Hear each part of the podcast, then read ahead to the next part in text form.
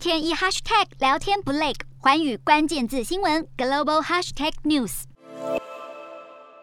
美国国务卿布林肯十二号抵达斐济访问，这是三十七年来首次有美国国务卿造访斐济，显示美国对南太平洋地区的重视。布林肯更证实，美国将重设所罗门群岛的大使馆，是自一九九三年美国关闭锁国大使馆后，相隔二十九年再次重开大使馆。针对这项计划，布林肯更是罕见的坦言，着重与南太平洋地区建立伙伴关系，是要赶在中国势力扩大稳固前，提高美国的影响力，进而抗。抗衡中国。根据国务院在国会中的分析报告显示，近期中国积极和锁国政商接触，想要投资并协助建立基础建设。更在去年十一月，锁国发生反政府暴动时，派出警察顾问还有装备来协助锁国警方。种种迹象都显示，中国想在太平洋地区建立军事关系。这时，若是美国和太平洋最大岛国所罗门强化政经关系，将能够扩大南太平洋的布局，有利也符合拜登政府当前的印太战略。